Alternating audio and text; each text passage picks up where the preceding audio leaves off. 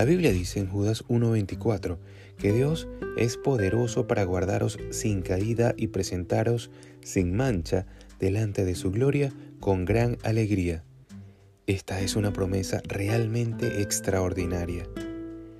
Una de las claves que nos ayuda no solo a desviarnos, sino a vivir además una vida cristiana fuerte y que hará que las tinieblas salgan huyendo de ti, esa clave es la diligencia. El apóstol Pedro nos dice que tenemos que ser diligentes en añadir los siguientes elementos a nuestra fe. Virtud, que es el deseo de orar de corazón. Conocimientos de las escrituras, es decir, el entendimiento. Dominio propio para no dejarnos llevar. Paciencia en todas las circunstancias.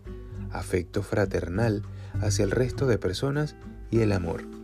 Eso lo puedes buscar en 2 Pedro, versículo 3 al 11 del capítulo 1. Puedes pensar que son muchos elementos, pero muy seguramente algunos de ellos ya los tienes, ya que son un fruto del Espíritu Santo en ti. Ahora, la pregunta que deberías hacerte es, ¿cuáles de estos elementos no suelen manifestarse en tu vida? ¿Te falta quizá paciencia o amor hacia los demás? ¿Necesitas tal vez más entendimiento o más conocimiento de su palabra? Tu diligencia para ir incorporando estos elementos a tu vida y seguir creciendo en Dios confirmará tu identidad en Cristo y marcará una diligencia enorme en tu vida. Es decir, harás diferencia entre las demás personas.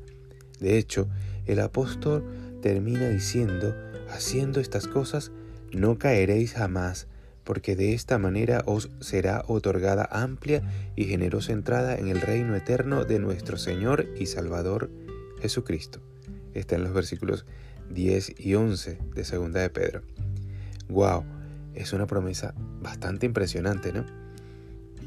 Así que yo te animo a que seas diligente para vivir tu fe de una manera más real cada día. En Jesús tienes la capacidad de crecer y de aprender a sortear todas las estrategias de las tinieblas contra tu vida, para así permanecer fuerte, sin caída y sin mancha.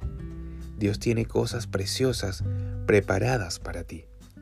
Brilla con la luz del Señor en este día.